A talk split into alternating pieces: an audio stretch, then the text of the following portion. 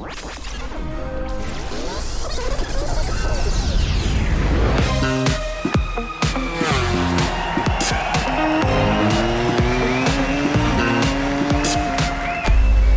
buenas y bienvenidos todos y todas a Cambia el Mapa, vigésimo segundo Cambia el Mapa de este 2020, es decir, el 22-22-22, en el que Ernest Riveras nos ponemos ya en modo carreras. Pues sí, Zascun, ha habido que esperar a los dos patitos para que se hagamos el primer podcast previo ya a las carreras. Arranque el Campeonato del Mundo, por fin llegó, a llegar ese 19 de julio en ese Gran Premio de España en Jerez. Eh, un gran premio, eh, o sea, estamos muy contentos de que empiecen las carreras, siendo conscientes de que lo hemos dicho en cada podcast, yo creo que hemos hecho, pero me parece bien recordarlo ya de salida.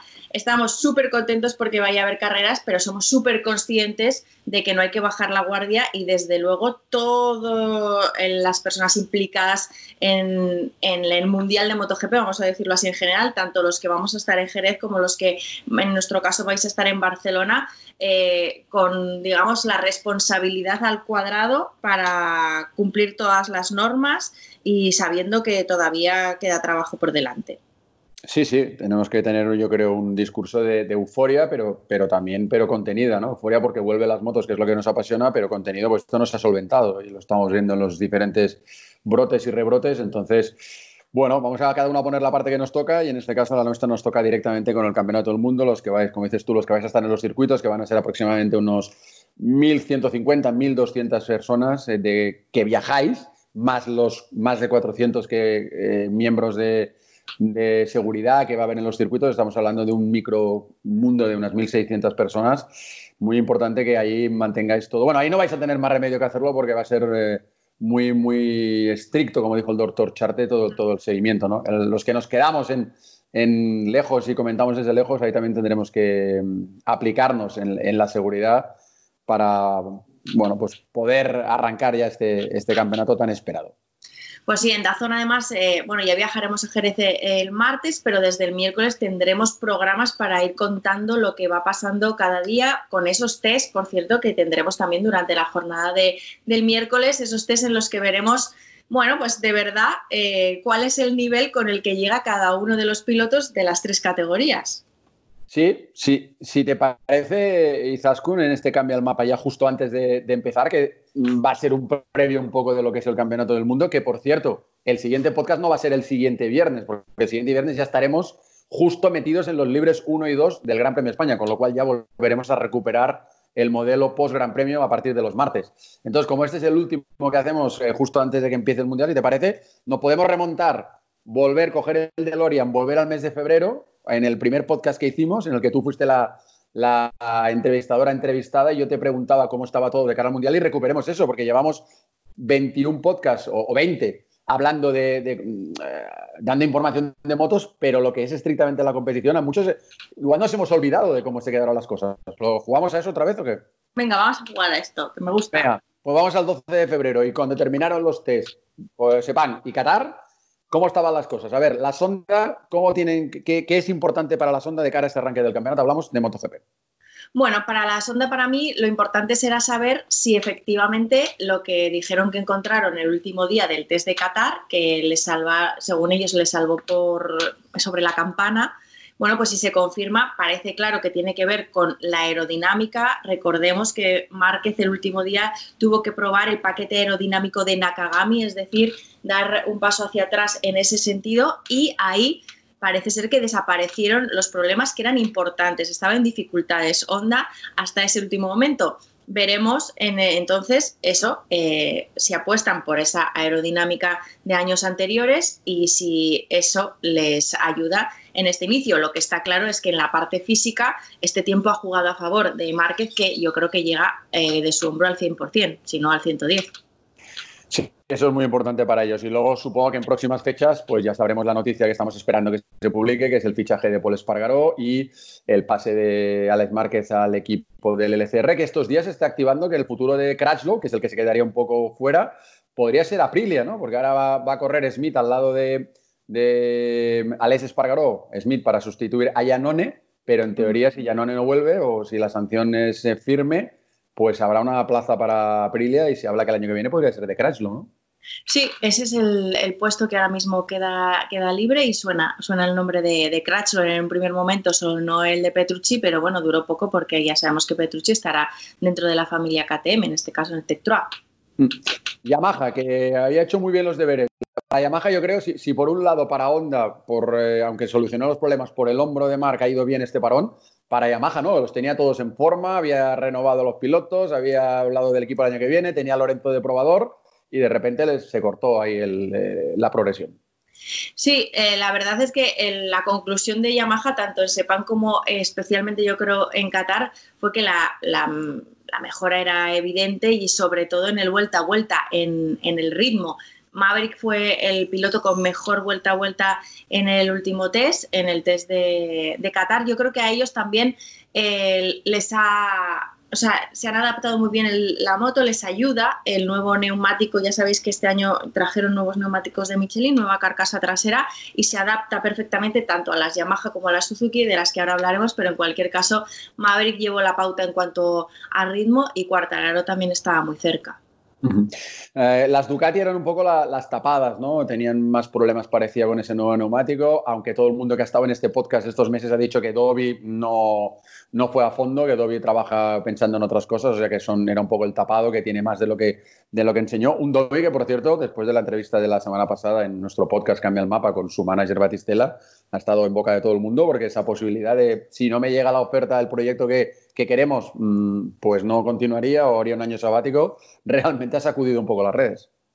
Eh, sí, bueno, es que es como para hacerlo. O sea, la, desde luego el planteamiento es serio, eh, pero está, es que lo, lo, vimos con Batistela, lo tienen clarísimo. O tiene un proyecto que, que le dé lo que quiere o prefiere no, correr. Veremos si Ducati es capaz de ofrecerle ese proyecto. Ducati, como tú decías, que es verdad que en lo deportivo en Sepan no se dejó ver nada y en Qatar sí que se vieron un poco más, o sea, mejoraron al menos en ritmo, pero queda la duda un poco de saber si tiene que ver con, con Qatar, con el circuito de Qatar, que le será favorable o con qué. Muchos problemas en su caso o, o necesitaban más tiempo al menos, decían, para entender cómo funciona ese nuevo, ese nuevo neumático trasero. Y lo que vimos mucho a los dos, que ya se ha convertido, digamos, en una tradición, a Petrucci y a Dovizioso, es trabajar mucho en pista juntos, haciendo los simulacros de carrera, porque mm, Gigi Daliña también... Eh, bueno, nos, nos explica eh, en un, bueno, nos ha explicado en varias ocasiones que,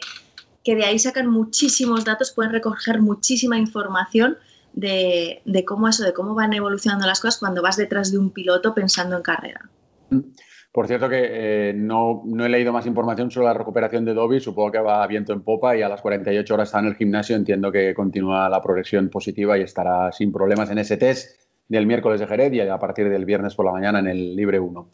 Eh, Suzuki, otros que, como tú decías, han dado un gran paso adelante y la diferencia del podcast de febrero con el de ahora es que han renovado los dos pilotos entre medias.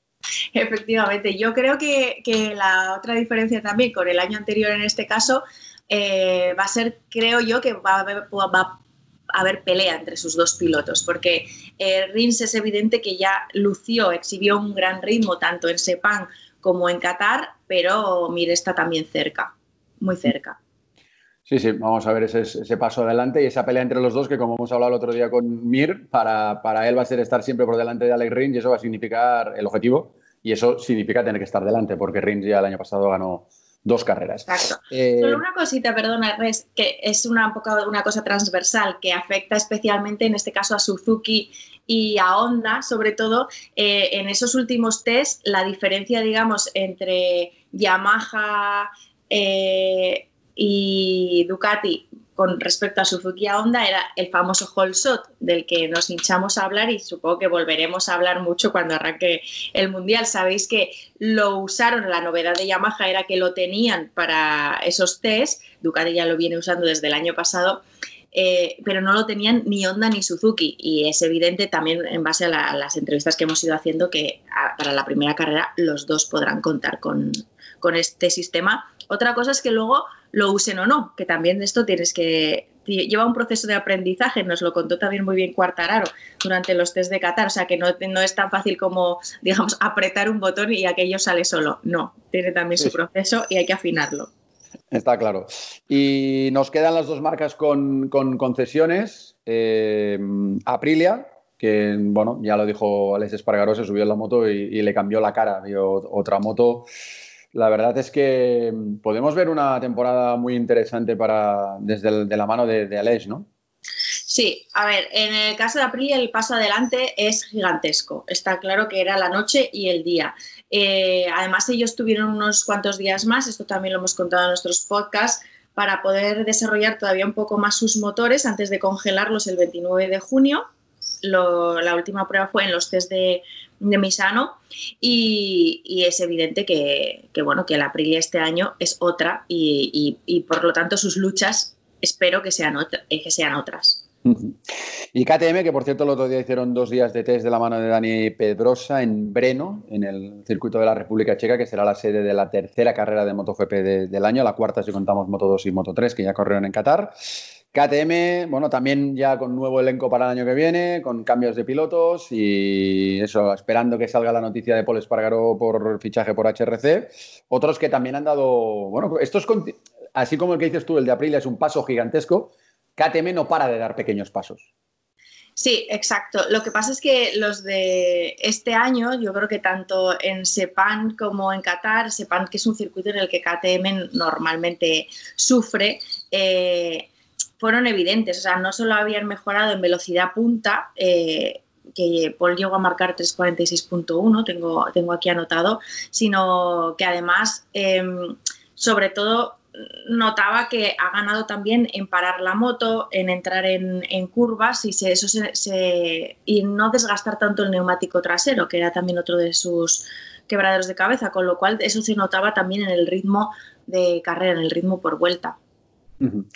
Y Zaskun, ya antes de entrar en nuestros eh, invitados, que hoy vamos a tener a Esteban García, el ingeniero de, técnico, el ingeniero de pista de Maverick Viñales, que es uno de los grandes outsiders del año. Vamos a tener a Joan Olivel, director deportivo del equipo de la Estrella Galicia 00, que por cierto hace pocos días han hecho un test en, Barcelona, un test con motos, no las, no las motos de Moto 2, eh, porque ya sabéis que no, hay, no se pueden hacer esos son las motos reales. Y también a Sergio García Dols, uno de los pilotos de Moto 3 que nos quedaba por entrevistar en el podcast, el ganador de la última carrera del año 2019. Antes de eso, te voy a permitir que ya que te has puesto en modo hablar del Mundial y que evidentemente se te nota ya mm, esa sonrisa en, la voz, de poder hablar ya de cosas concretamente ya para aplicar en pista, venga, neumáticos.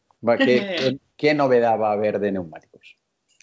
Pues mira, eh, para Jerez, eh, en, MotoGP, eh, lo que sabemos es que Michelin va a llevar de los neumáticos delanteros, digamos, un step más duro, un, escalón más duro de los que estaban el año en 2019, en la fecha en la que, o de los que iba a llevar, vamos a decirlo así, en la fecha de la carrera cuando tocaba, ¿vale? En abril.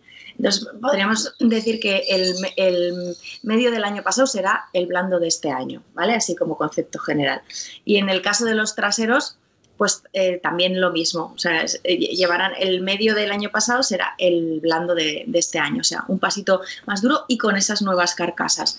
Lo que pasa es que falta todavía ver cómo se traduce esto en, en la pista. Sabéis que el año pasado reasfaltaron Jerez, eso hizo que ya también en 2019 hubiera eh, bueno, más opciones de neumáticos y llegaron a llevar hasta cuatro neumáticos traseros. Este año van a ser, eh, hasta donde sabemos, si no hay cambios, eh, hasta que lleguemos ahí, hablemos con Piero Taramaso, con el responsable de Michelin, pues tres delanteros y tres traseros para elegir. Y en ese caso, con los traseros con la carcasa nueva y un poquito más duros. La duda es si, especialmente con los delanteros, luego siempre será pues con las temperaturas del asfalto que, mira, el, otro día, la, eh, la semana pasada, ¿Mm? que estuvieron haciendo allí test también, eh, está, el asfalto llegó a los 61, 61 grados, 61.9, incluso en algunos momentos. Que eso es, ya el huevo no es que se te haga, es que se te deshace si haces ahí un huevo frito. Entonces, es, o sea, para mí va a ser una de las cosas determinantes, la verdad. Está claro. Eh, va a hacer mucho calor, pero como nos decía Marcos Ramírez, que es el único de los pilotos de la Tierra, dice, oye, calor hace en Malasia y en Tailandia, porque evidentemente la pista va a estar muy caliente, pero si te puedes poner a la sombra luego el piloto dentro del, box, mm, transpiras tranquilamente. Allá no, en Malasia y en Tailandia la humedad es tan brutal que aunque te pongas a la sombra continúas sudando como un pollito, que es lo que me pasa a mí cuando me tengo que poner ahí delante del foco en el, en el y de esos circuitos y, vamos, ahí las paso, pero, pero canutas, canutas. En fin, bueno, vais, a tener calor, tú, Natacha y toda la gente. El no, está claro, el calor va a estar, pero no va a ser calor, va a ser calorazo. O sea, y va a ser una prueba física más de lo que lo era ya en ese gran premio. Pero bueno, ah, mira, otro factor más que tendrá algo que decir. Está claro. Bueno, oye, pues vamos por los protagonistas, pero nada, yo ya al final del podcast hablábamos un poco de los horarios de lo que vamos a hacer de Azón, los reportajes que estamos preparando y, todo, pero sí que déjame decir que eh, ya hemos tenido carreras, ya el otro día hemos podido ver la primera de las citas del FinCEP Repsol en Estoril, con victoria de un piloto que ya sabe lo que es hacer podio en el Mundial, Xavi Artigas en Moto 3, con doble victoria en Moto 2 de Yari Montela y doble victoria también de la Europea Talent Cup del colombiano David Alonso, con Fermín Aldeguer haciendo, ganando las dos series de Superstock 600 que va dentro de las carreras de Moto 2. Aquí tenemos primeros ganadores del año en lo que es nuestro campeonato, en, la órbita de lo que es eh, MotoGP.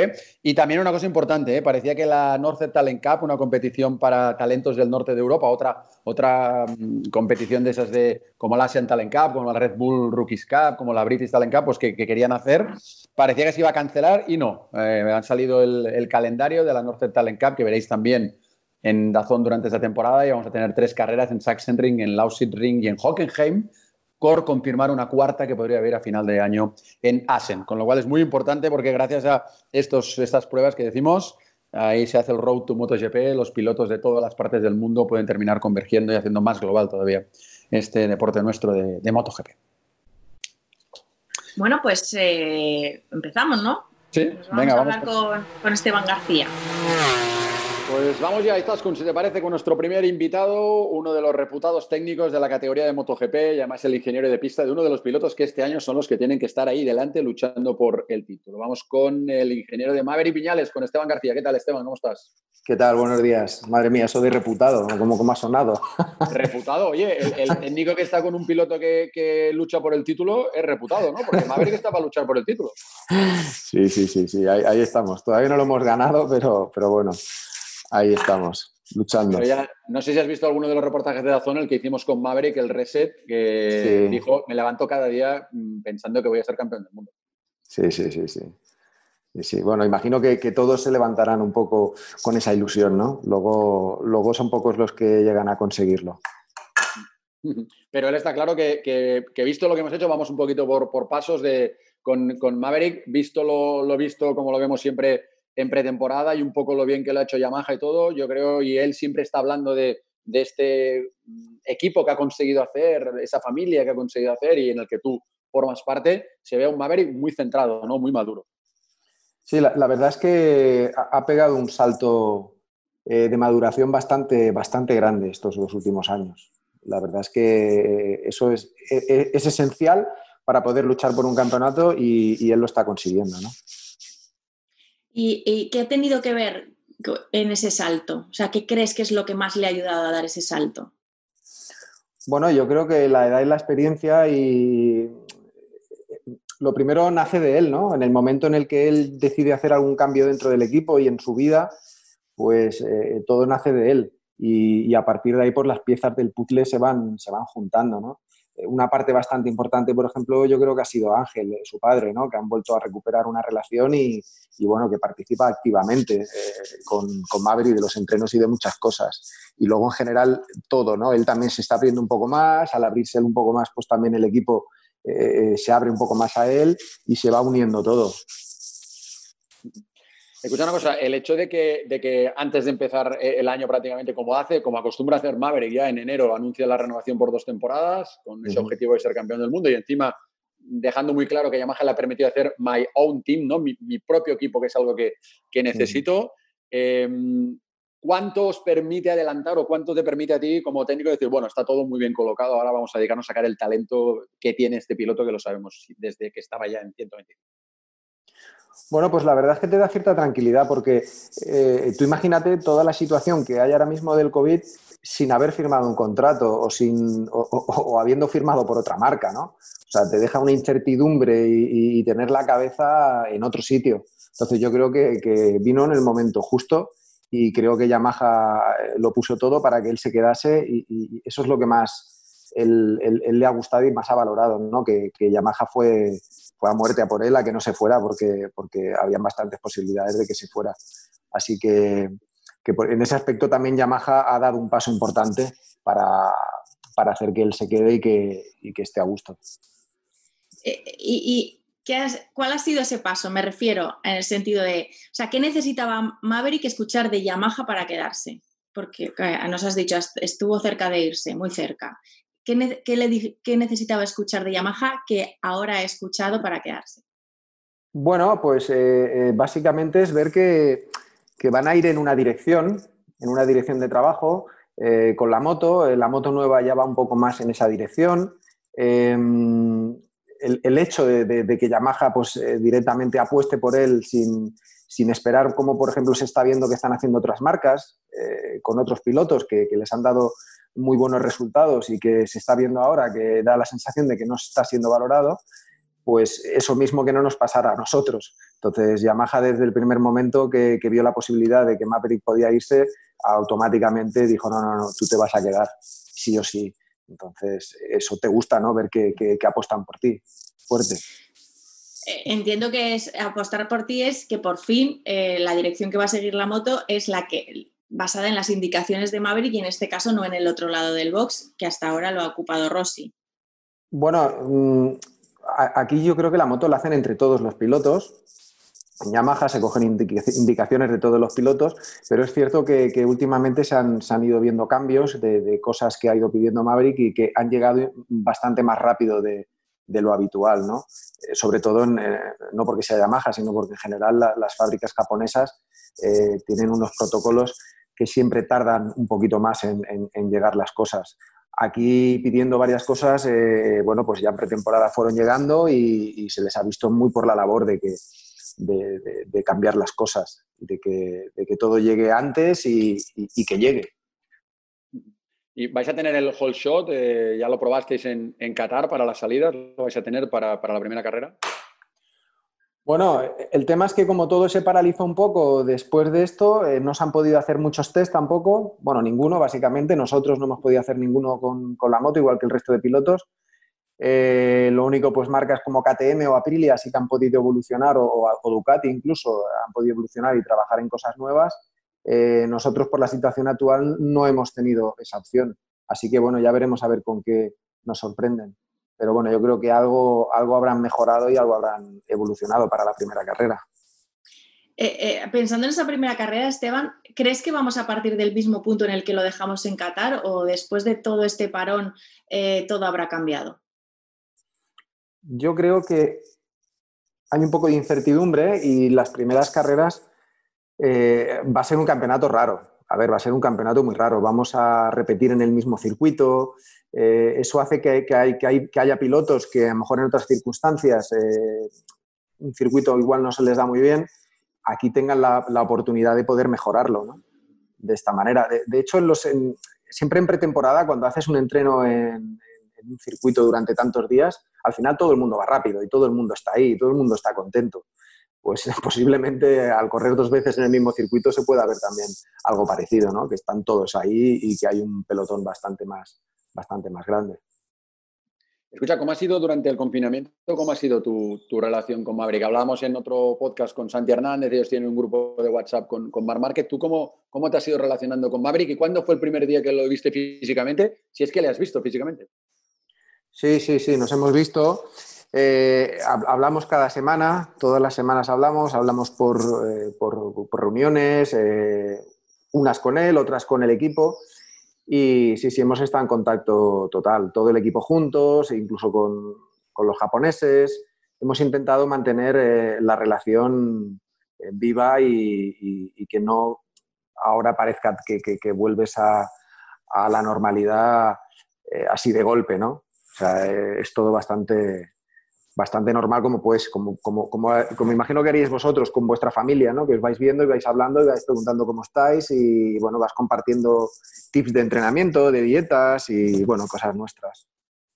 Bueno, yo con la familia, con la mía me tomaba vinos virtuales, pero yo entiendo que lo vuestro es más, es más profesional. Pero hablando también de, esa labor, sobre todo de, de, lo que llamamos el núcleo duro, de, de, esa gente que, que, ahora en Maverick ha querido que estéis cerca de, confianza, también eh, hicimos un, un reportaje en Dazón en el que pudimos hablar con Joseba del Carmen, el coach de Joseba del Carmen, que, bueno, que nos estuvo hablando de ese trabajo que lleva haciendo con, Maverick en estos dos últimos años, pero que ha sido un trabajo que también transversal con todo el equipo, ¿no? ¿En qué os ha ayudado? ¿Qué hacéis? Bueno, es un poco una práctica más de autoconocimiento, ¿no? De conocerte a ti mismo y, y de intentar sacar lo mejor de ti. Entonces, eh, yo creo que eso es bastante bueno en cualquier ámbito de la vida, no, no solamente en las motos. Creo que, autoconocerte e intentar sacar lo mejor de ti es algo que deberíamos de, hacer todos en nuestro día a día. Y porque, porque autoconocerte, trabajar la mente, va a ser tan importante lo mental, la estrategia de este campeonato con esas carreras repetidas, con un campeonato corto, con muy poco descanso. Em, va a ser distinto, ¿no? Hay que plantearlo de manera distinta si fuera una carrera, un año normal a 20, a 20 grandes premios, ¿no, Esteban? Sí, va a ser distinto. La situación es distinta, todo ha cambiado, por eso que hay, aquí está la, capacidad de adaptación a las nuevas cosas que vengan, ¿no?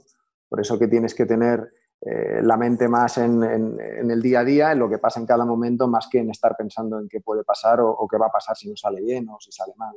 Hace poco, eh, bueno, pues vi, el, reportaje este que hicieron de Michael Jordan, que es bastante chulo. Y, bueno, es, muy interesante como, como Michael Jordan, eh, hay un momento del, programa que, dice que lanza una canasta y que él no está pensando en si no entra. Él directamente no, no, pone esa opción en su cabeza, él directamente tira pensando que va a entrar. Luego si no entra, pues bueno, ya veremos qué problema viene, ¿no? Y es un poco lo mismo, ¿no? ¿no? No, vamos a plantearnos qué pasa si las cosas no salen bien o si salen bien. Vamos simplemente a ir carrera a carrera, curva a curva y lo más importante es a que él saque lo mejor en cada momento. Y ya está. Si luego las cosas vienen, pues vendrán y si no, pues lo importante es que hayamos sacado lo mejor que tenemos. Esteban, yendo carrera a carrera, en este caso circuito a circuito, por el calendario que conocemos ahora mismo, a falta de saber a finales de julio si habrá más carreras, en este caso fuera de Europa. Em, son circuitos que así a priori se, pueden adaptar bien a Yamaha, ¿no? ¿O cómo lo ves? ¿Qué, valoración haces tú? Ya sé que esto de no hay circuito Ducati, no hay circuito Yamaha, eso lo sé, pero en cualquier caso, cuando cada uno cogéis el calendario decís, aquí vamos a, podemos ir mejor, aquí vamos a seguramente a sufrir un poco más. Bueno, no lo sé, ¿vosotros qué pensáis? ¿Que el calendario nos favorece o no? No, yo creo que el calendario no favorece a nadie, eso está claro, pero me, refiero a nivel de equipo. Tú sí que, o sea, quiero decir, Ducati de, salida sabe que en Austria eh, tiene que estar peleando por la victoria. Luego será o no será, pero eso es así. Mm, es de cajón, ¿no? Bueno, nosotros vamos con la, con la, ilusión y con la idea de que todos los circuitos nos van, nos van a venir bien. Eh, al final, si hay un circuito que históricamente parece ser que no haya ido tan bien para una marca u otra, eh, bueno, es un buen momento para, mejorarlo, ¿no? Si encima lo tienes doble, pues mejor aún.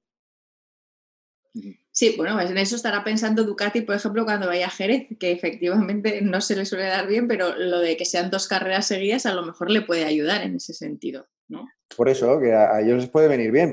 A priori tú puedes pensar, bueno, ese circuito no se le da tan bien, y, luego, de otra forma, es como decir, oye, tienes unos súper entrenamientos aquí para mejorar la moto y encima en condiciones de carrera.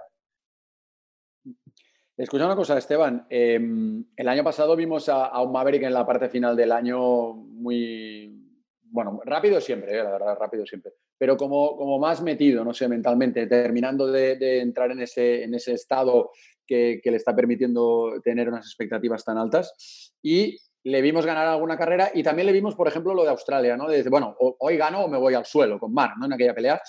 Ahora, este año, habrá que intentar jugar mucho la calculadora, ¿no? En ciertos momentos, es decir, eh, no puede pasar lo de Australia. Ese día 20 puntos eran maravilloso. Yo entiendo que en aquel momento era, oye, después de haber llevado todo el peso la carrera, gano o, adiós, ¿no? Pero ahora no, este campeonato sí que tiene que ser muy de también calculadora en mano, ¿no? ¿O no?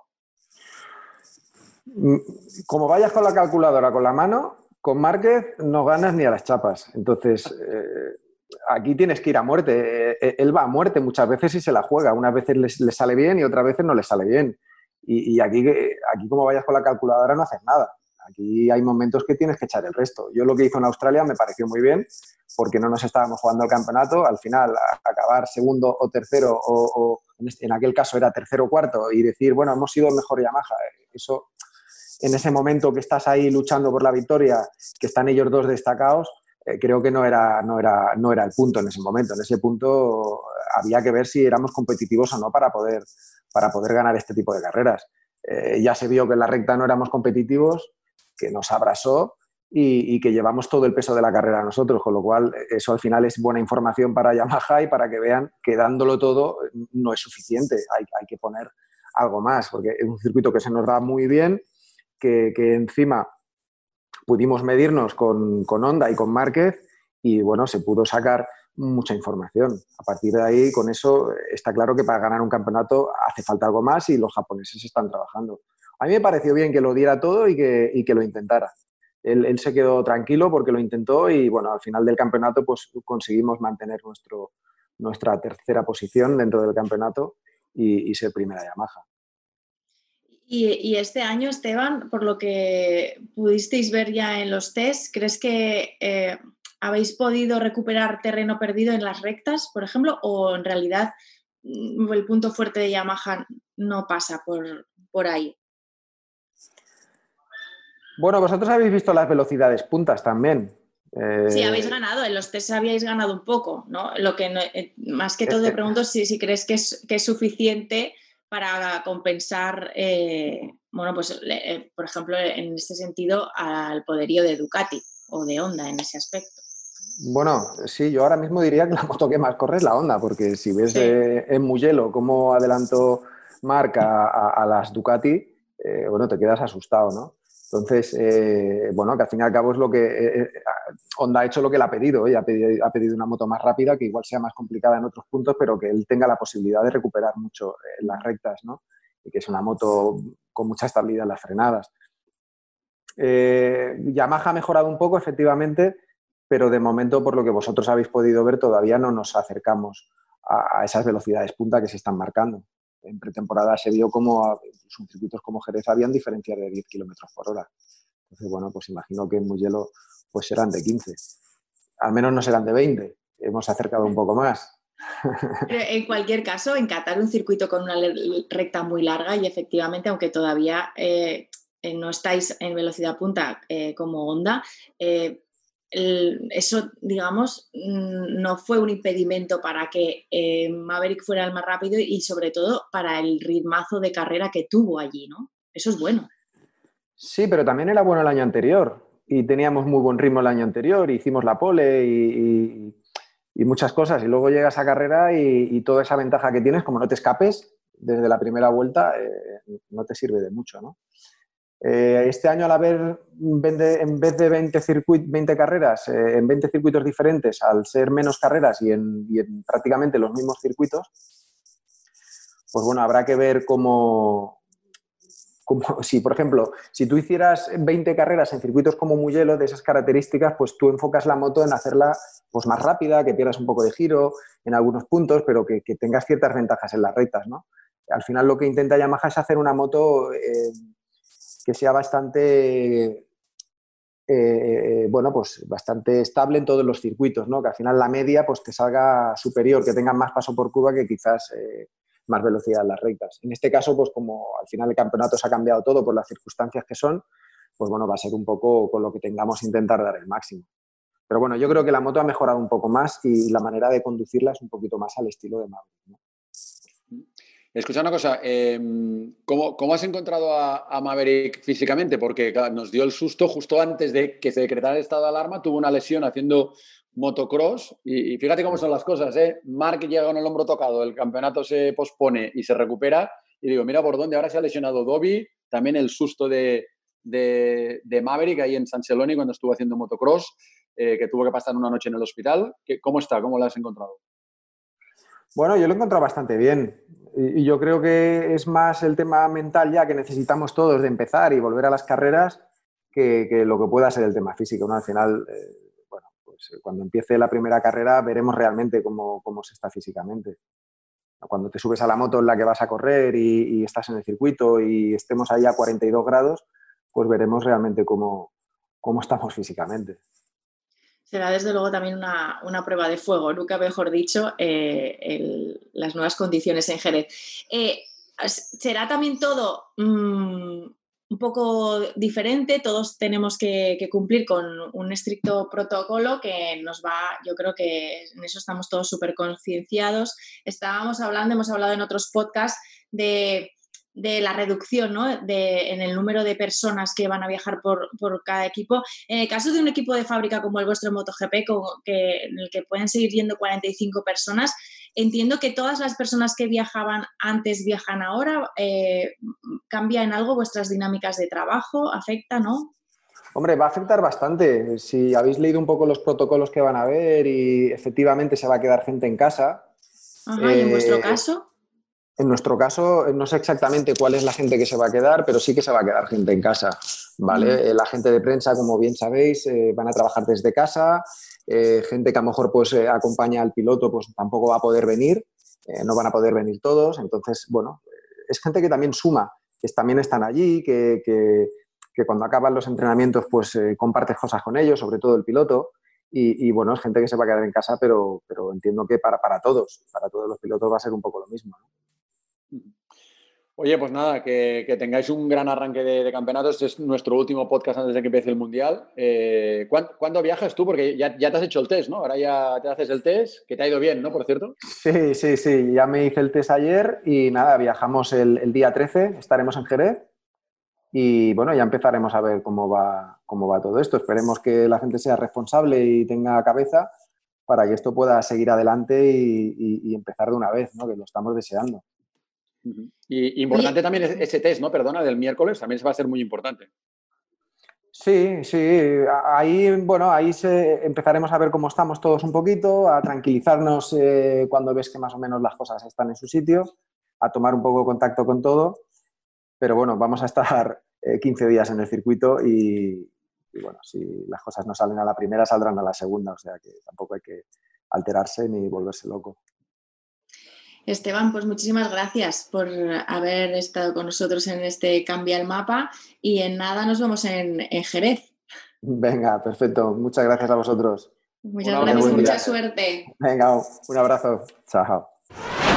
De un jefe de mecánicos a un jefe de equipo, eso del team manager que, decimos en, MotoGP, en este caso de, de Moto 2, Joan Olivé. Hola, Joan. Hola, Izaskun. Muy buenos días. Buenos días. ¿Dónde te pillamos? Pues en casa, justamente hoy estoy, estoy en casa. Eh, el lunes estuvimos en Aragón y jueves y miércoles y jueves en, Barcelona, entrenando con Sam y con Augusto y, hoy en casa ya. ¿Y cómo han ido esos test?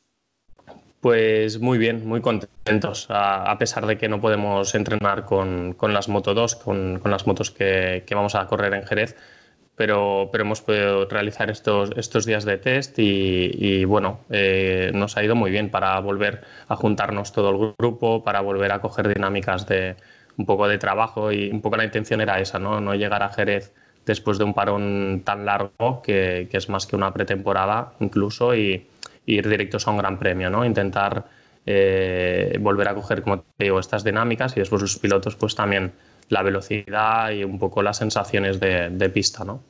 Habéis estado entrenando con, una, con R1, ¿no? Sí, exacto, sí, sí, sí.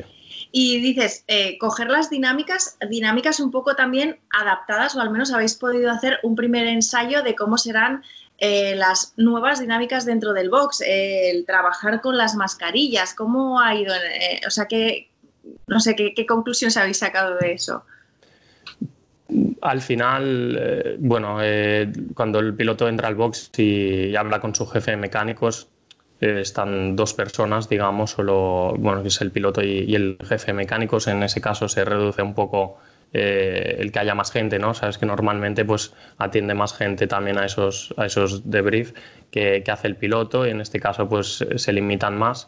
Pero, pero bueno, la realidad es que es un poco incómodo lo de la mascarilla, pero es una cosa que, que tenemos que adaptarnos y, y, bueno, ya está, ¿no? Tampoco creo que no, que no nos va a limitar tampoco. Y, y Joan, eh, no os va a limitar tampoco el número reducido que por mor del coronavirus eh, hay, que, hay que tener. El 12, 12 miembros ¿no? del equipo tenéis eh, con dos motos. ¿Ha, ¿Ha, habido que sacrificar algo? Sí, sí, sí. Para empezar, yo, yo soy el primero en sacrificarme en este caso, porque, porque tenemos un equipo que, que hay, hay, muchos técnicos, ¿no? Es un equipo que, que viene, sabéis la historia de, de, Marco VDS, pues tenía equipo en MotoGP, después se fue de MotoGP y, y, y quiso dar pues trabajo a toda la gente posible y nosotros tenemos un equipo donde hay también electrónico, hay jefe de mecánicos, eh, no solo por cada piloto, sino un, director técnico y también se tiene que quedar en, Japón. Así que prescindimos de, gente y, y, en mi caso pues también eh, prefería pues también por acuerdo de todos que, que, era mejor pues que estén todos los técnicos y y por nuestra parte pues seguiremos los meetings a, a través de, de, la aplicación esta Zoom por las tardes y, y, y, el contacto con los pilotos ¿no? en todo momento. Veremos estas dos primeras carreras cómo funciona todo y, y después pues bueno ya veremos para, para el futuro, ¿no? pero, pero sí que no queríamos limitar técnicamente a los pilotos en nada. ¿no? Eh, y aquí vamos a entrevistar nosotros, Joan. Qué disgusto me acabas de dar.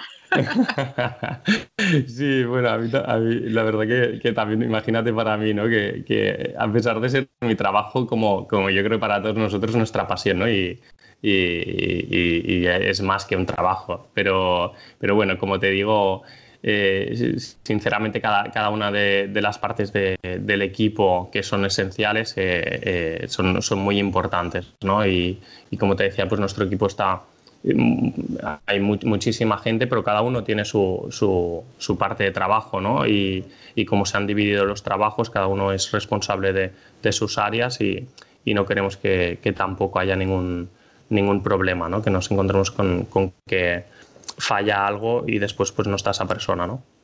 Eh, y, pero, por mm. ejemplo, por, por, concretar, o sea, el hecho de que tú no estés eh, mm. te permite tener a qué figura, por ejemplo.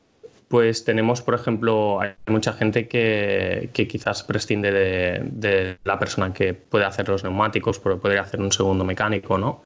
Pero, pero en nuestro caso queremos que realmente los, los neumáticos, una categoría tan, tan igualada como es Moto 2, eh, es muy, son muy importantes, ¿no? Y equivocarse en las presiones, equivocarse en quien lleva haciendo este trabajo pues ya más de 5 años o 10 años en nuestro caso, eh, ya sabe los neumáticos, numeraciones, cuáles pueden ser buenos, cuáles no, solo con verlos, ¿no? Y una equivocación en, en un tema tan delicado como puede ser un neumático, eh, pues te puede costar la carrera, ¿no? Perfectamente, unos entrenamientos. Entonces, son, son una cosa muy, muy esencial en este, en este caso. Y, bueno, de otra forma espero que, que pronto pues se, se, vaya un poco abriendo también el paddock y, podamos vernos muy pronto. eh, está claro que MotoGP es un deporte de balance. O hay que encontrar lo que se pierde por un lado se gana por otro. En este caso habéis decidido una decisión que te deja en casa, pero claro, tu trato también con los pilotos es, directo y, muy importante para ellos. Y pasamos del año pasado un equipo con Vierge Alex Márquez a Lous Augusto Fernández. O sea que ellos también van a echar de menos tu presencia, ¿no? Eso eh, también lo habrás, habrás, valorado bien. Sí, sí, sí, lo, lo, hemos valorado. De todas formas, estamos en contacto continuamente y, no, en ese caso intentaremos encontrar soluciones. También te digo que, todo dependerá de cómo, cómo funcione la primera carrera y cómo vaya todo y después pues se puede, se puede tomar otra decisión, ¿no? Si vemos que, que, que, que es mejor trabajar de otra manera pero, pero bueno, eh, en principio vamos a, hemos decidido hacerlo así para, para intentar, pues, pues, como te decía, ¿no? que a nivel técnico no, no tengamos ni, ninguna, que, que, no falte nada y, y, tengamos todas las opciones y después mm, realmente estaremos en Zoom, tanto Naoya, que es el director técnico, como yo, en todas las reuniones que se hagan y, después en contacto con los pilotos, ¿no? Después de cada entrenamiento y, de cada sesión. Entonces, bueno, vamos a probar así que qué tal funciona y, y, como te digo, esperemos también que pronto tengamos eh, la posibilidad de, que el paddock pues, se abra un, pelín más, ¿no? Pues son 12 personas que son incluidos los pilotos, te dejan 10, ¿no? En 10 personas solo. Hablando de vuestros pilotos, Joan, eh, bueno, a uno que le ha beneficiado en este, eh, en este caso el, parón para recuperarse físicamente es a Sam Lowe, después de esa lesión que tuvo en el, en el hombro derecho eh, durante que le obligó, intentasteis salir, hizo la, la FP1 y la FP2 en el primer Gran Premio en Qatar, pero no pudo continuar. ahora ya podemos decir que está al 100% recuperado. Sí, sí, sí, se encuentra al 100% y está, está en perfectas condiciones físicamente. Y a ver, hay que reconocer que en parte nos ha venido bien este, este parón, ¿no? Sobre todo para él, porque incluso ahora se ha, se ha dado cuenta de que no hubiese sido solo Qatar, ¿no? Que, que porque se le alargó bastante, los dolores pues eh, han durado bastantes meses y, sin duda hubiesen sido tres, cuatro carreras para estar bien y seguro que con esfuerzo las carreras pues incluso hubiese sido peor, ¿no?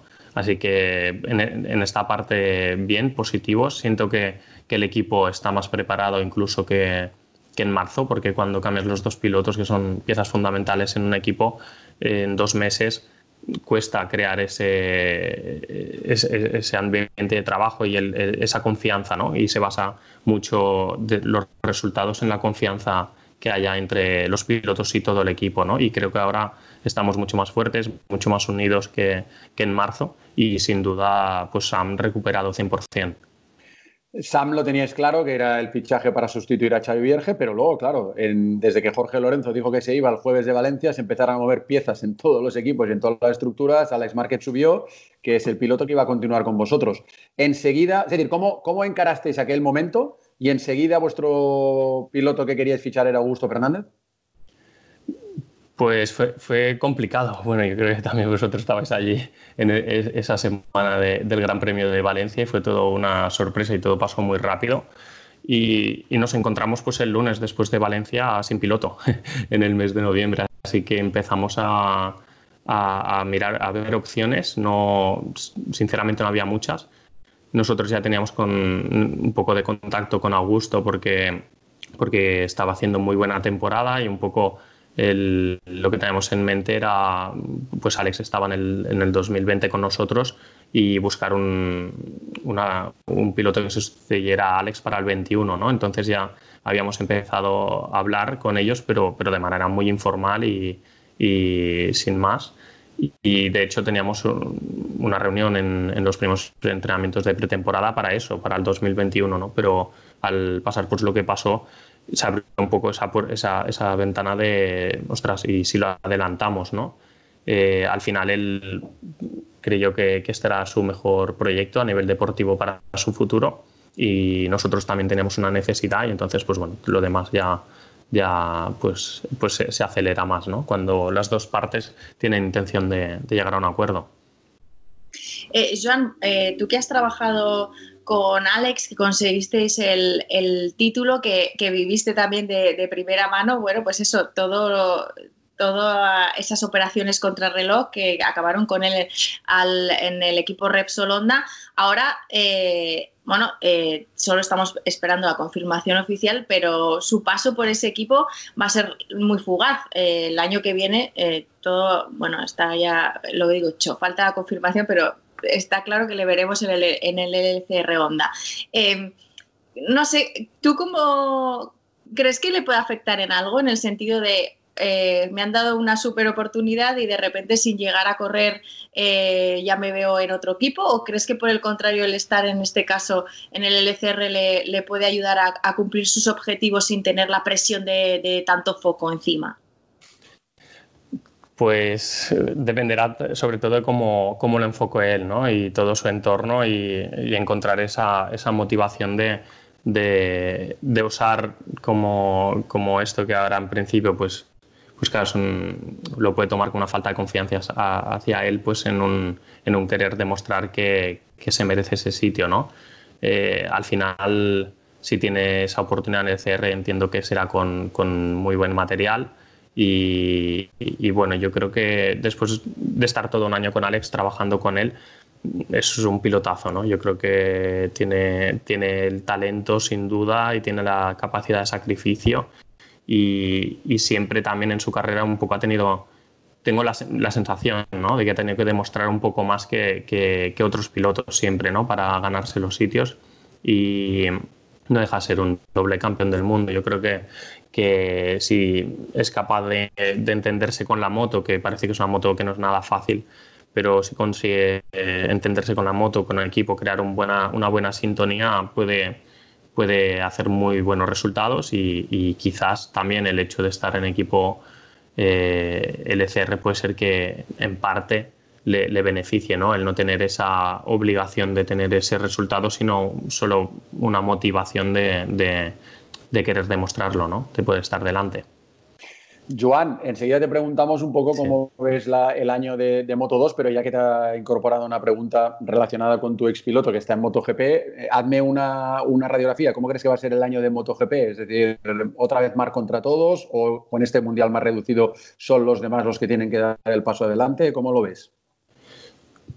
Ostras, pues será, creo que será un año muy, emocionante, ¿eh? muy competi competido, porque desde, después de un parón tan grande es complicado saber cómo, llegarán todos los pilotos. Leí algunas, entrevistas de algunos pilotos que han hecho test y como Brad, por ejemplo, ¿no? que decía que el primer día fue que iba totalmente perdido y que, era pues que le da mucho respeto, incluso el primer día, ¿no? subirse a MotoGP. Yo creo que muchos pilotos, más los rookies, pues notarán ese primer día les costará adaptarse al principio y, y, y vamos a ver con, con digamos, lo, los pilotos top cómo, cómo, se adaptan. Veo Marx es, es sin duda, ¿no? Es el, el, piloto referencia, pero veo muy motivados también a, a, a Viñales, veo muy motivado a, a Quartararo, eh, también las Suzukis, creo que, que por los entrenamientos también han estado todos muy, muy cerca y, y preveo un año muy apretado, más, más que, que los demás y donde también el tema de, de, no sobrepasarse para no tener caídas será, será importante y, y, bueno, quien tenga las cosas más claras y, y, y, pueda un poco también calmar esas ganas, ¿no? Después de cuatro meses tienes unas ganas inmensas de subirte a la moto y, demostrar y, creo que también quien, quien se sepa controlar eh, en este año y, ser regular será, será muy importante. Y Joan, tú, tú, cuando estabas en 125 corriste contra Mar, que coincidiste que, que, que tú ya estabas eh, ya prácticamente hacia el final de tu carrera y y llegó Mark. Y, y, de hecho, creo que tuvisteis algún, algún incidente en pista, no sé si en Le Mans, os tocasteis, os fuisteis juntos al suelo, no sé. En fin, ¿cuándo, cuándo, ¿cuándo fue aquello que os tocasteis? ¿Fue en Le Mans? Sí, sí, sí, ese año nos tocamos bastantes veces. Fue en Le Mans que, que estaba, yo creo que era segundo y el tercero, tercero y cuarto, y en la entrada de meta me caí y él le iba enganchado a mí, se, se cayó encima mío. Y, y, después nos tocamos en Sachsenring también y, y en Asen y, y, bueno, nos tocamos en bastantes sitios, ¿no? Pero, pero la relación que siempre hemos tenido con, con Mark y con Alex y con, y con Julia y con, y con su madre pues siempre ha sido muy buena y, y, no deja de ser cosas que, cosas que pasan en las carreras, ¿no? Pero, pero, pero bueno, sí que tuvimos las nuestras. Pero vamos, él, él, él era muy pequeño y, y, como dices, ya estaba, ya lleva muchos años, ¿no? Pero, pero Mark, eh, vamos, eh, era muy pequeño, que solo se veía casco prácticamente y, y no veas cómo iba ya. ya se veía que, que, había algo, ¿no? Allí. Que era, ¿Ya le viste que iba, que iba, a ser una bestia? ¿Cuándo viste que iba a ser una bestia? Eh, desde, desde el principio, ¿no? Porque de, además él iba con KTM, que era una moto que en, que en principio no era tampoco la mejor y juntarse que sea prácticamente un rookie con una moto que tampoco es, referencia y, que esté delante, ya ves que, hombre, algo, algo hay, ¿no? Que, que no, que no es casualidad, seguro. Volviendo, Joan, a, a, Moto 2 y en este caso a, bueno, a, tu equipo y, a, tus pilotos, has hablado de, de cómo fue ese, ese fichaje de, de Augusto Fernández. Eh, tuvisteis la, la, ocasión de poder hacer con él la primera carrera en el Gran Premio de, de Qatar y, yo creo que, que que falló, no sé el análisis que hacéis vosotros, pero falló la clasificación, seguramente quizá ahí estuvo la, clave también de, que los resultados en carrera, que al final no, pudo terminar Augusto, no, no fueran eh, acordes con lo que habíamos visto ¿no? en el inicio del fin de semana, porque eh, Augusto estuvo en cada entrenamiento libre entre los mejores tiempos.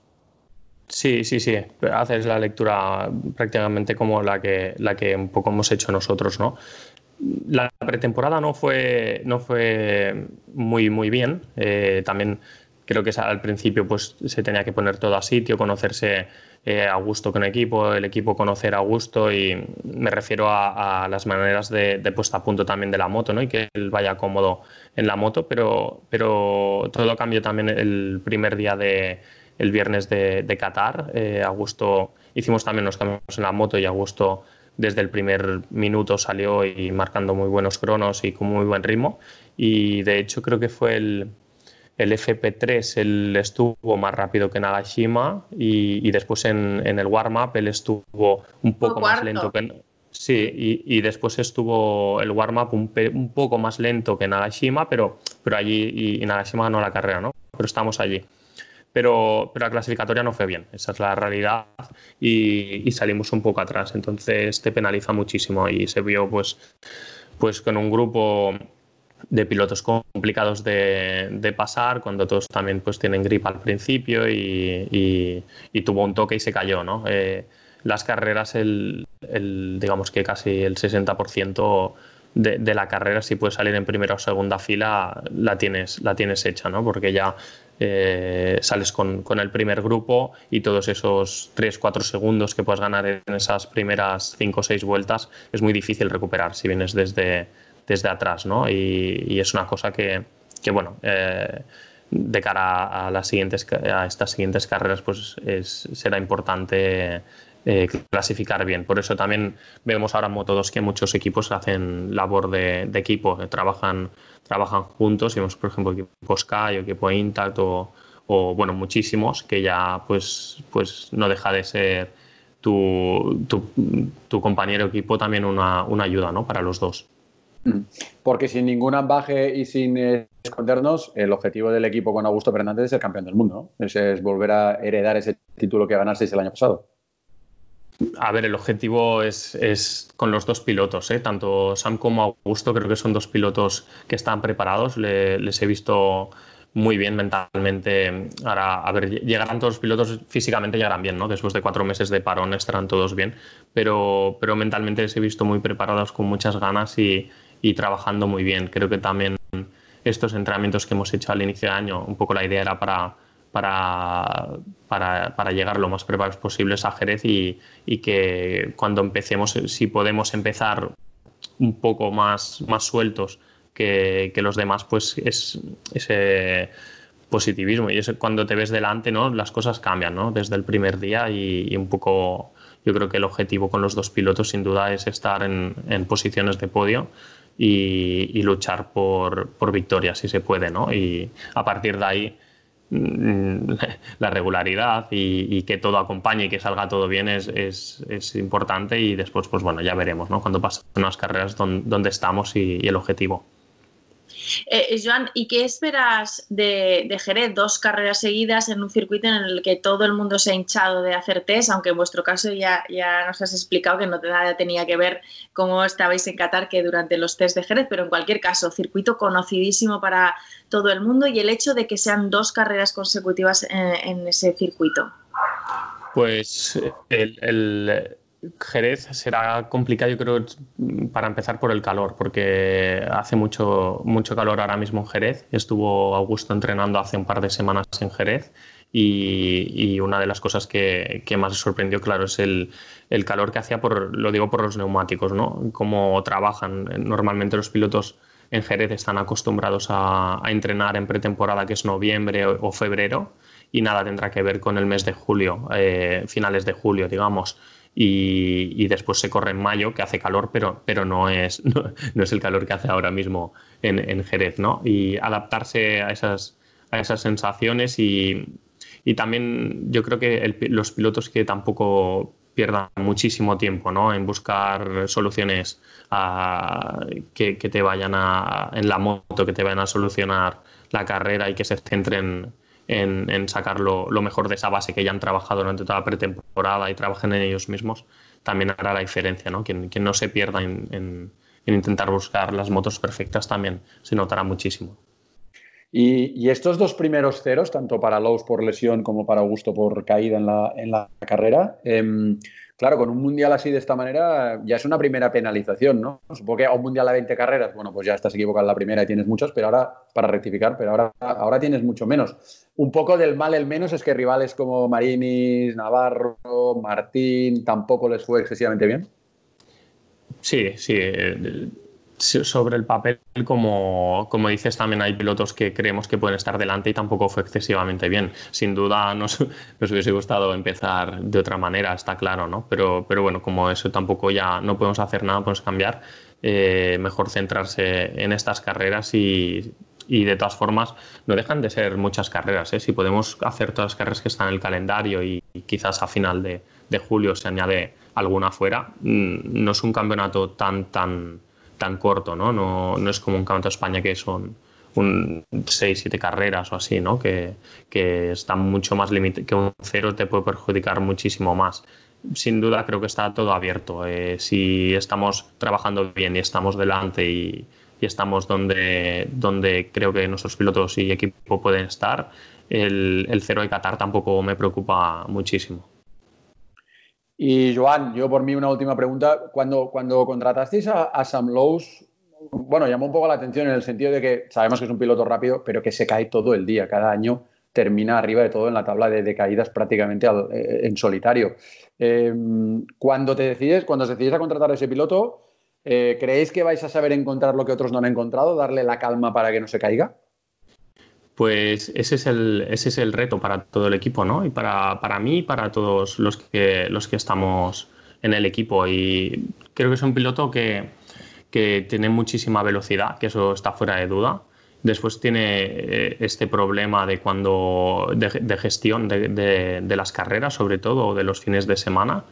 Pero, pero lo ves cuando vas a entrenar con él, ¿no? Estos entrenamientos que hemos hecho ha ido rapidísimo, rapidísimo, y no ha caído ni una vez pero está relajado, estaba tranquilo y estaba trabajando muy bien. Y nuestro objetivo es intentar pues encontrar esa, eh, eh, que tenga esas sensaciones ¿no? y que, esté en esa actitud durante el fin de semana y no dejase ser un, un gran reto para nosotros y creo que, que si lo conseguimos pues estaremos incluso más satisfechos. ¿no? Joan, pues eh, muchísimas gracias por estar este ratito con nosotros y muchísima suerte en esta temporada te echaremos de menos en y yo, también a, vosotros. A ver si nos vemos pronto, vuelves pronto, que eso será también buena señal, porque será que las cosas marchan como, como deben. de todas formas, os, seguiré viendo, claro, cada minuto, ahora más que nunca, porque en los, grandes premios, y claro, no, como estás allí, pues no, no, no, te veo tanto por la tele, pero ahora sí que no me va a perder ni un minuto y, y bueno, de todas formas, como te decía, seguimos en contacto con todo el equipo en todo momento y, y bueno, ya esperemos que todo cambie pronto. Un abrazo. Un abrazo a vosotros. Pues vamos ya con nuestro tercer invitado en nuestro podcast Cambia el Mapa, uno de los pilotos más jóvenes del Campeonato del Mundo. De hecho, en el año 2019, cuando ganó la última carrera, la de Cheste, tenía 16 años y 240 días, lo que le convierte en el tercer piloto más joven de la historia en ganar una carrera de Moto 3. O sea, tremendo. Sergio García Dols, ¿qué tal? ¿Cómo estás? Hola, muy buenas, muy bien. ¿Qué tal? ¿Cómo lo llevas? Bien, bueno, ahora ya un poco mejor. Ya, ya de aquí poco tocamos moto y ya mejor. Ya ves la luz al final del camino y ya nada, para hacerte las pruebas ya de los test para poder ir a, Jerez y ya empezar, ¿eh? Sí, así es. Si, si sale todo bien, ahí estaremos. Sí, hombre, la verdad es que ¿cómo te ha ido el confinamiento? ¿Cómo, cómo, lo, has, cómo lo has llevado? Has estado ahí en tu casa de, de Burriana, ¿no? Bueno, sí, ha sido difícil porque estar tantos días encerrado en casa. Bueno, yo al final lo he llevado bien porque tenía una máquina de correr y, una bicicleta estática y iba alternando, iba cada día iba haciendo una cosa. Eh, una cosa, antes de, nada, antes de empezar a hablar ya de, cosas muy directas del, campeonato, Eh, déjame que, lo diga yo y lo expliques tú de tu voz, porque mucha gente cuando yo te nombro, te digo Sergio García Dols, ¿no? Y mucha gente dice, oye, si a él por qué le dices el segundo apellido y a los demás no. Eh, cuéntanos por qué quieres que se te llame Sergio García Dols, va. Bueno, pues eso lo hablé con Lu, con la chica de, prensa de mi equipo, porque aquí en Castellón también está Sergio García, el golfista, ¿Mm? y entonces como para diferenciar un poco, porque si no Sergio García la gente se piensa siempre que es el golfista, y, bueno, me lo dijo ella, me lo propuso y, yo dije que sí, que adelante y así mejor. Sergio García Dols. Entonces, cuéntanos, eh, con esa cinta que nos contás, la cinta, la, bici, que se han convertido yo creo que ahí en tesoros durante este, este confinamiento, pero más allá de eso, ¿cómo ha sido tu, preparación durante todos estos meses y especialmente en este último tramo, ya pensando en, la cita de, Jerez, esta, esta última semana? Bueno, pues ahora estaba... Esta última... Espera un esta última semana he estado entrenando ya más en moto. Estuve con unas 600 en, en Montmeló, de unas 600 que me dejó el equipo. Y bueno, ha sido ya un poco más de tomar contacto con, moto grande y, y, el circuito ya grande, circuito del calendario. ¿Y qué tal? Eso es como ir en bicicleta, no se pierde nunca, aunque no son tus motos, no es tu moto del mundial, no es la moto 3, pero, pero ¿qué tal? ¿Cómo fue volver a retomar eso? Bueno, yo nunca había cogido unas 600 y la verdad que corre, corre un poquito más.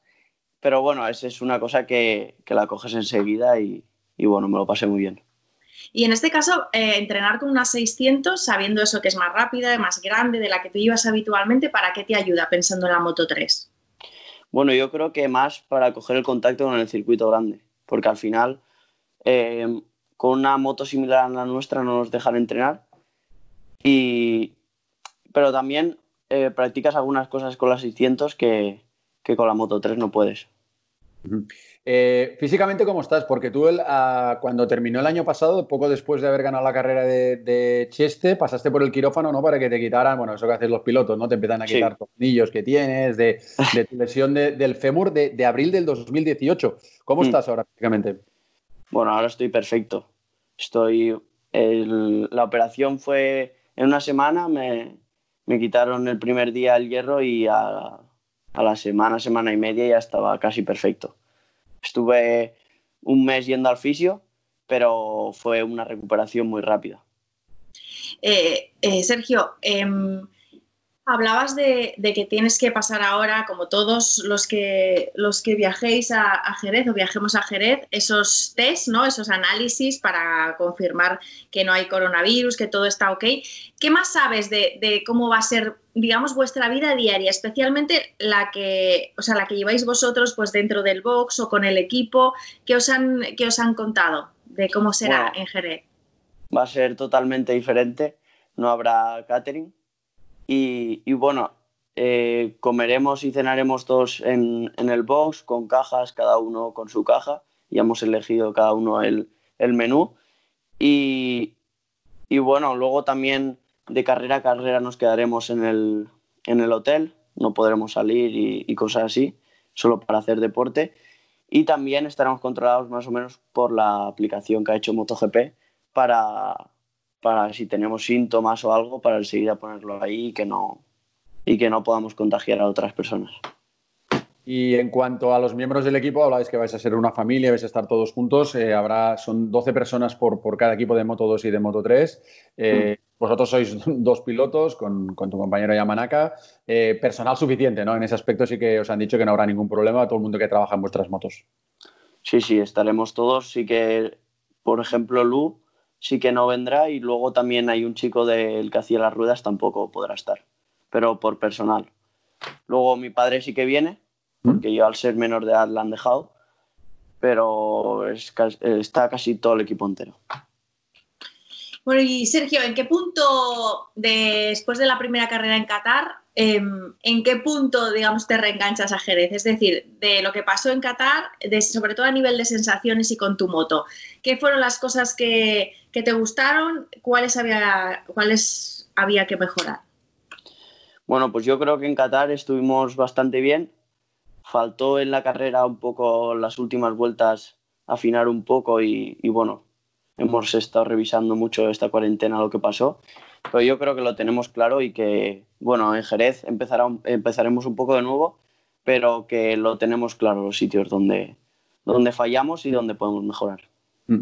O sea que, lo que habías hecho en Jerez en los test, que tampoco habías estado muy delante y luego un décimo en carrera, son cosas que ya habéis sabido sacar la lección de eso y, crees que ese paso adelante se, va a dar. Porque te, te, preocupaba haber estado tan atrás en el test de Qatar y luego también no estar en el top 10 en la carrera. No, porque en el test de Qatar también fue un tema de, de gomas, que estaba usando unas gomas que, no, que a mí no me gustaran, pero no, preocupado no estoy yo creo que son cosas que, tienen que pasar. Así con seguridad. Pero ayúdanos a entender un poco más. Eh, dices, eh, tenemos que, teníamos que afinar un poco más en qué. Danos alguna pista. pues en las últimas vueltas. En, en Qatar estuve bastante adelante en la quinta, cuando faltaban cinco vueltas para el final, pasé segundo por meta. Y ahí fue un poco donde, donde hicimos donde fallamos un poco las últimas vueltas. Las últimas cinco fue donde nos despistamos un poco y, bueno, se acumuló la faena luego. Escucha una cosa, durante los test de Jerez tuviste un miembro del equipo que estaba un poco al loro ahí en pista para vigilar que no pisarais el verde, ¿no? Eso es muy importante, se vio que se sancionaron a pilotos en, Qatar, a Masia le quitaron el podio por pisar el verde. Yo no recuerdo que tú tuvieras problemas en el pasado con lo del verde, pero sí que lo trabajaste de específico, ¿no? Sí, sí, porque es una cosa que, parece una tontería, pero enseguida, mira, Masía, te quitan un, puesto o incluso dos te pueden quitar solo por pisarlo en la última vuelta. En, mm. carrera me parece que a, partir de la tercera ya te avisan, entonces tienes que ir muy concentrado y ir siempre por la pista, porque a la mínima que te confías, vas fuera. Sergio, el hecho de que sean las dos primeras carreras en Jerez, em, bueno, eh, ¿qué relación tienes tú eh, con el circuito de, Jerez? ¿Crees que, lo conozcáis bien ese circuito, muchos pilotos, igualará todavía más las cosas? ¿Qué esperas?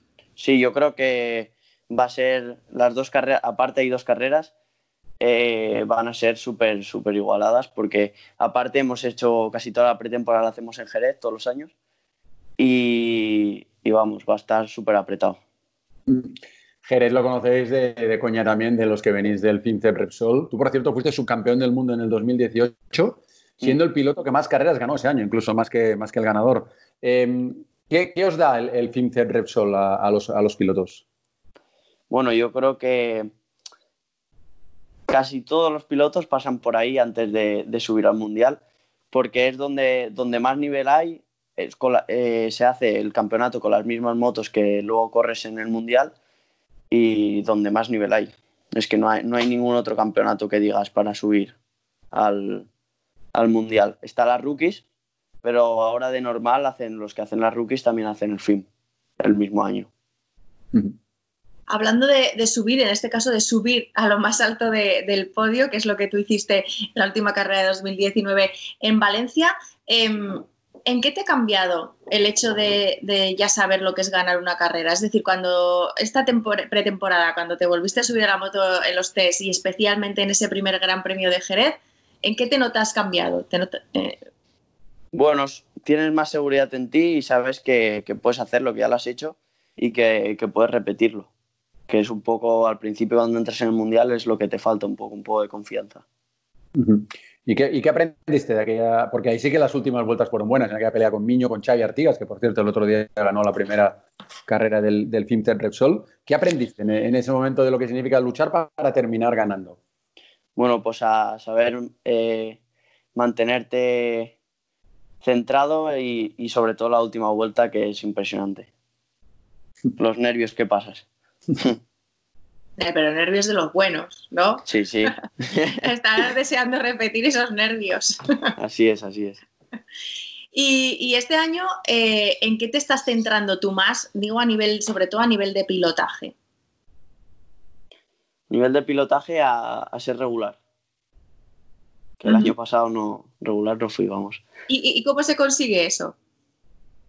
Eso, pues, estar siempre, dar siempre el máximo y, que yo creo que lo doy y, estar muy centrado. No puedes despistarte en ningún momento. Sí, sí, la regularidad es fundamental. El año pasado, de hecho, en la parte final del año, tú, que recuerde la gente que no tenías ni edad para debutar a principio del año pasado, no pudiste correr en, en Qatar, luego encima tenías que debutar en Argentina y te lesionaste y al final por fin debutaste en Austin. O sea que el año pasado al principio fue complicado. Luego empiezas a ver circuitos que no conoces, pero ya en la parte final, hombre, podio en Sepang, victoria en Cheste, ahí ya empezaba, dijiste, venga, empiezo a entrar en la zona adecuada del Mundial. Sí, a partir de la gira y me encontré, me encontré muy a gusto con la moto hicimos una puesta a punto muy buena y en Japón, por ejemplo, en agua, que a principio de año me costó, en Japón hice, en los cronos hice quinto en agua. Mm. Luego la carrera también estuve ahí peleando por el podium, pero al final se escapó. Entonces, ahí como que vimos un poco la luz, como que encontramos algo y, bueno, intentamos seguir y al final acabamos haciendo podio en Malasia y ganando en Valencia. Eh, hablas en plural porque obviamente eh, todo lo que pasa en pista también eh, está relacionado con, el equipo, ¿no? Eh, ya sabes, eh, ya no eres el, novato, ya sabes lo que es ganar. Eso entiendo que también se traduce en, bueno, en un aumento del nivel de exigencia, no solo por tu parte, sino también por parte del equipo. ¿Eso, ¿Eso lo notas? O sea, es decir, ¿ya te piden más cosas desde el equipo?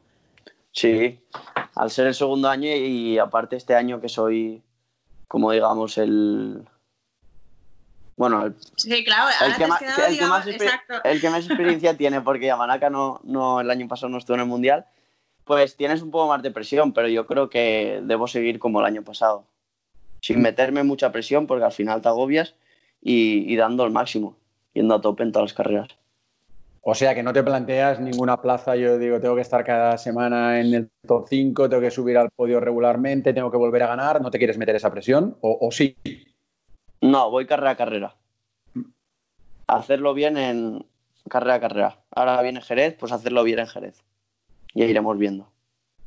Eh, el año pasado, Sergio, en, Argentina eh, grabamos un reportaje contigo con, mm. y con Mar Márquez, porque siempre has dicho que, bueno, que es tu referente, ¿no? No sé si, si eh, durante el año pasado tuviste más ocasiones de, o has podido en este tiempo tener algún contacto, más contacto con él, o si te ha, dado algún consejo que digas, mira, esto me, ha servido, o no, o en, dentro de toda la vorágine que tanto tuya como suya, eh, que son los gran premios, no, no hay tiempo para eso.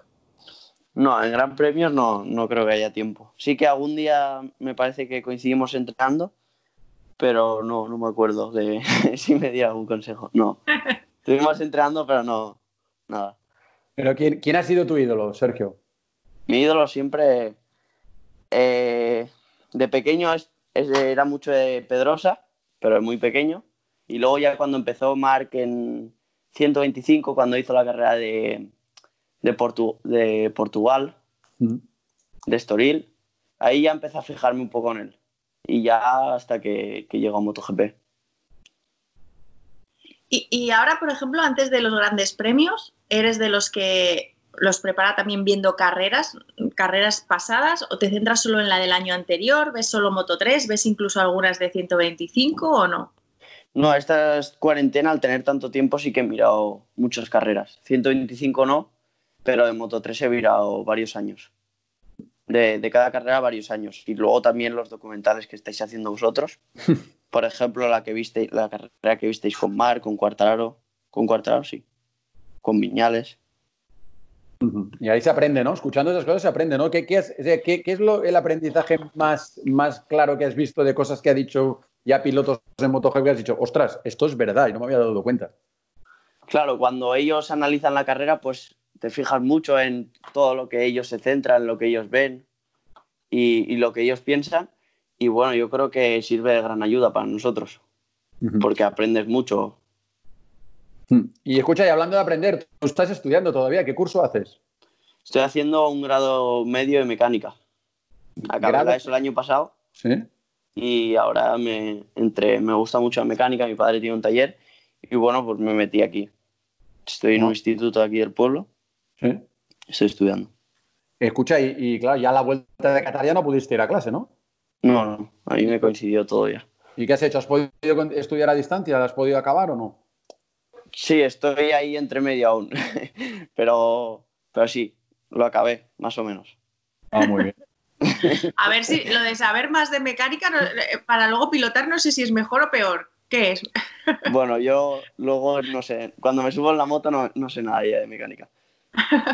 Yo soy más mecánica de calle ahora.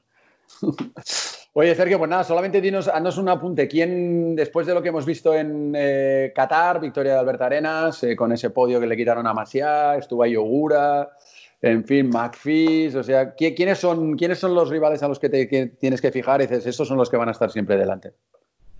Bueno, pues Ogura creo que va a estar muy fuerte, Masia, y, luego Alberta Arenas ya, bueno, ya se vio en la carrera que estaba ahí siempre delante y, bueno, yo creo que van a ser pilotos, aparte de todos los pilotos que hay que, yo creo que en, en, todas las carreras van a estar delante, yo creo que esos tres pueden ser los que los que más faena den, vamos. Bueno, Sergio, pues nada, a disfrutar de la faena, a disfrutar de, de, las motos, que ya no queda nada, y toda la suerte del mundo para, para Jerez y para lo que nos queda por delante. Perfecto, muchas gracias. Muchas gracias, suerte. Hasta luego. Pues ya está, ya tenemos en el saco el podcast 22 de este año 2020, sería el tercero de la nueva normalidad y justo como hemos dicho todo el rato, Izaskun, ya el, el, último antes de que arranquen las carreras. Así que tomad nota, seguidores de Cambio del Mapa, que sois muchos. La próxima semana, la semana del, Gran Premio, que habrá CEP y, y, el, y Mundial con el Gran Premio de España, Ahí no tendremos podcast, o sea, este ha sido un previo que va a valer hasta que acabe el Gran Premio. Y luego ya nos volveremos a reencontrar a partir del 21 de julio con un podcast, quizás con ya que tú estarás en Jerez y yo estaré en Barcelona, en el que analizaremos lo que ha pasado en el primer Jerez, en el Gran Premio de España, y habrá que hacer ya el previo de lo que puede pasar en el segundo Jerez, Gran Premio de Andalucía. Sí, y además yo creo que podremos contar un montón de cosas. O sea, si, si, se cumple lo que nos han ido diciendo nuestros entrevistados, ya sean pilotos, jefes de equipos, jefes de mecánicos, eh, aquí en nuestros podcasts eh, tendremos muchas cosas que contar y muchas sorpresas. Ojalá se cumpla en esa primera carrera en Jerez. Por cierto, tú veías el... Perdona, es que no me podía poder resistir. Tú veías un 2-3, ¿no? Sí, y además con Kiko Ledgar, que yo soy mucho más mayor que tú. Claro, pero es que yo, yo necesito hacerlo del dúo sacapunta, por favor. Ah, 22, 22. Bueno, 22, 22. que lo intento hacer al principio y me he cortado un poco, pero digo, pero hombre, esto se merece 22, un homenaje 22. vintage revival ahí a tope, que es lo que se lleva ahora. Pero escucha, yo, yo más que, yo sabes, en, en aquel momento en el, del dúo sacapuntas, que por cierto uno de ellos eh, eh, falleció, eh, más que el 22, que se puso muy de moda, a mí yo me acuerdo más de otra frase que decía. ¿Y cómo estaba la plaza? ¿Y cómo estaba la plaza? Así. me acuerdo más de eso que del, que del 22. Y todo el público, ¿cómo estaba la plaza? en fin, que, que, estamos muy mal en estos finales de los podcasts. ¿eh? Se, nos va, se, se, nos va todo lo, lo, serio y académico de las entrevistas y sale toda nuestra... Eh, no sé si decirle bajo mental. bueno, podríamos, podríamos, decirlo así, pero está bien porque así es como la vida misma, todos tenemos varias facetas y así aquí están todas, eso está muy bien. Hemos tocado bastante fondo ¿eh? a veces en estos finales. Sí, pero... pero... hoy no será el día, hoy aquí nos quedamos, eh, porque lo que vamos a hacer es recordarle a la gente que efectivamente ya nos ponemos en modo gran premio también en, en Dazón y eso quiere decir que ya a partir de, de, la semana que viene, ¿no? del lunes, del lunes día 13, esa semana va a ser especial, con programación especial para celebrar eso que vuelve el Mundial de MotoGP. Sí. Primero, el día 13, segunda carrera del Fintech Repsol, el otro día en Estoril, ahora en Portimao, en directo en, en Dazón. Eh, desde esta semana ya estrenamos una serie de la que tenemos mucha ilusión, una idea original de Uriol Morral con el trabajo de Carlos Pérez y David Villavicencio, los cinco elementos, como el aire, el agua, la tierra y el fuego eh, afectan a MotoGP y cómo un quinto elemento, el piloto, que no existe en la naturaleza ese piloto el quinto elemento, sino que lo ponemos nosotros, domina esos elementos. Yo creo que va a ser un reportaje que marcará un antes y un después, quizás, con este, los cinco elementos en la zona. A ver, yo esto quiero dejar claro, esto no es autopromoción, solo voy a decir algo. Si os gustan las motos, yo me considero una fan de las motos, pues si os gustan las motos, esto os va a encantar. porque yo lo he visto y, de la verdad es que es un punto de vista que hasta ahora no se había visto mezclando la ciencia pura o la ingeniería pura con luego cómo, cómo se traduce en fórmulas matemáticas infinitas, cómo se traduce en el día a día, en el vuelta a vuelta de MotoGP y es súper interesante. Yo esto no es broma, ¿eh? yo solo de cuando veo el, el teaser o el avance o el, el cebo, como cada uno lo quiera llamar, se me pone la piel de gallina. Y lo he visto 200 veces ya, pero me lo pongo un ratico cada día. pues eso va a ser, es decir, eh, eh, esto lo hemos dicho porque además del CEP vamos a estrenar estos cinco elementos a partir desde el viernes 10 hasta el día 15, uno cada día, y ya nos ponemos que el día 15, el miércoles, que va a haber test en Jerez, ya os avanzo, no se va a ver en directo, no lo realiza Dorna, va a ser eh, tres sesiones matinales, tres sesiones de tarde por cada categoría, incluida la Moto E. Y nosotros, a partir de las 6 de la tarde del ese miércoles día 15, ya os daremos un programa en directo. Ahí resumiremos lo que ha sido el test con, con eh, Juan Martínez, con Ricardo Juvé. Y el jueves, desde las 5 menos cuarto, ya con Lucía Villalón, con Izaskun desde el circuito en Atacha, con Checa, con Cribillet. Estaremos haciendo un programa en el plato que ya va a ser jueves, viernes, sábado y domingo. Vamos a hacer programas previos, programas post, todas las sesiones de entrenamientos, evidentemente la de pole, la carrera de Moto E y, bueno, todo eh, ya sin parar. Nuestra cuenta atrás eh, que, de que empiece este campeonato que llevamos, bueno, esperándolo desde, desde Qatar, que no pudo ser la carrera de MotoGP y imaginaros, más de 200 y pico días después de que se apagó el, el mm. semáforo, se, se cruzó meta en, en, Valencia el año pasado. Sí, sí, y desde el miércoles hablando ya con los protagonistas, ¿eh? con todos los pilotos, que eso obviamente cumpliendo todas las normas de seguridad, pero vamos a poder seguir haciéndolo en Dazón, escucharles a ellos, que es de lo que más ganas tenemos, y sobre todo después de que se bajen de, la moto, después de ese test del, del, miércoles, que será importante, como nos decía, por ejemplo, Esteban García, uno de nuestros invitados, pues para retomar sensaciones y para ver dónde está cada uno, claro.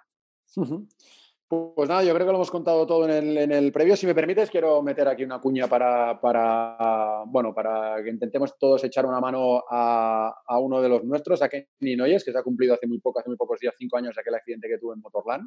Está escribiendo su biografía.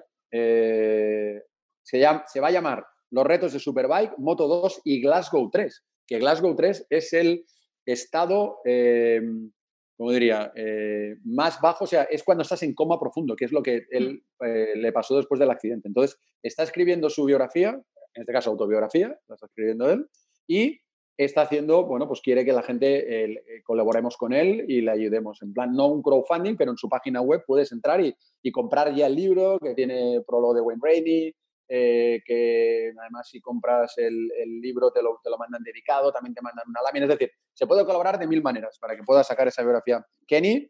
Eh, y cuando ya salga la, biografía, pues volveremos a hablar, a ver si podemos ya contar cosas de, de ella. Así que si queréis, entrad en la, en la web suya de Kenny Noyes y podemos echar una mano en este, los retos de Superbike, Moto 2 y Glasgow 3. Pues sí, merece la pena un crack, Kenny.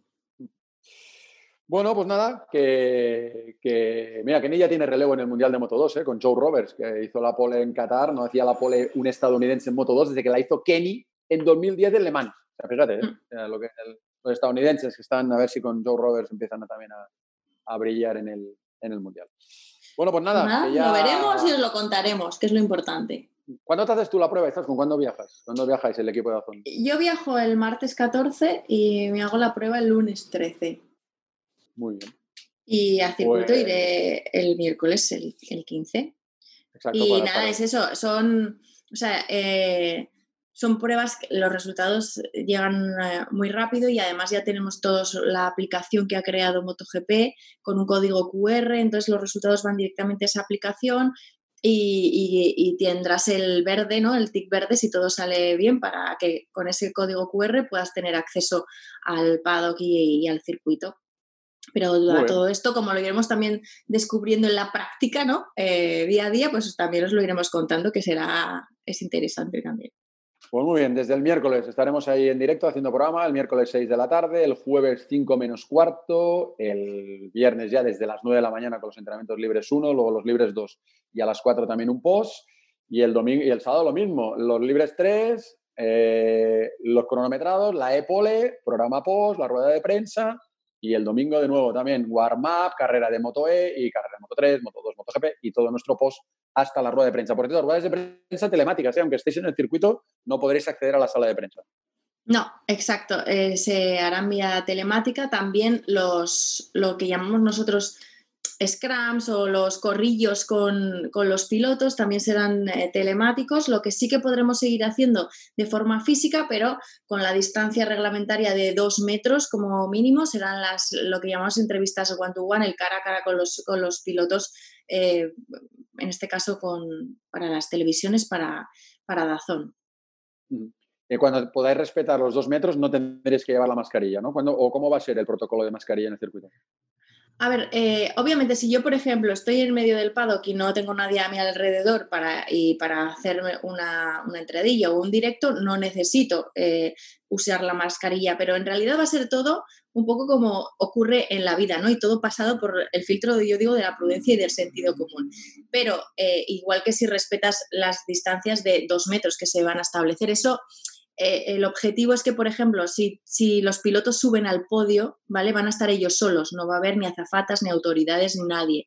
Entonces, si ellos suben y ya están respetando ese mínimo de dos metros, pues seguramente ahí les veremos sin mascarilla, porque no es necesaria. Pero lo que te quiero decir es que vamos a seguir haciendo todo como lo hacíamos hasta ahora, es decir, escucharemos a los pilotos después de los entrenamientos, les escucharemos eh, durante los entrenamientos a jefes de equipo, etcétera, en el pit lane. Les escucharemos en el parque cerrado, les escucharemos en la parrilla justo antes de las carreras. Lo que pasa es que todo adaptado a la nueva situación. Sí, en cuanto al contenido no va a haber novedad en Dazón, lo vamos a dar todo. En cuanto al continente, si habrá una diferencia, un equipo más reducido en circuito y nosotros, los que nos quedemos en Barcelona, tendremos un plató desde el que haremos la retransmisión y también haremos, llevaremos el peso de los, de los pre y de los post a la espera de conectar contigo y con, con Natacha como caras visibles de un, equipo de, reducido de unas 10 personas más o menos, o un poquito menos incluso de, de Dazón que estará en los circuitos. Bueno, pues nada, ya los dos patitos, el 22, 22, 22 y el 23 ya será el primero, Dios mediante, con eh, carrera de MotoGP, porque ya hicimos uno con carreras de Moto2. Exacto. ¿Queréis motos? Pues os vais a hinchar. Ese es el resumen. Os vais a hartar, sí, sí, porque con la British Talent Cup, la Red Bull Rookies Cup, la NTC, la Nocer Talent Cup, que continúa, el FIMTEM Repsol, la Moto E y la Moto 3, Moto 2 y Moto GP, desde ya, desde que ha empezado ya el CEP hasta el 15 de noviembre, hay Superbikes, no vamos a parar. Así que decid adiós a vuestra vida familiar y dedicaros a sentaros en el mejor eh, trozo de vuestro sofá para disfrutar de algo.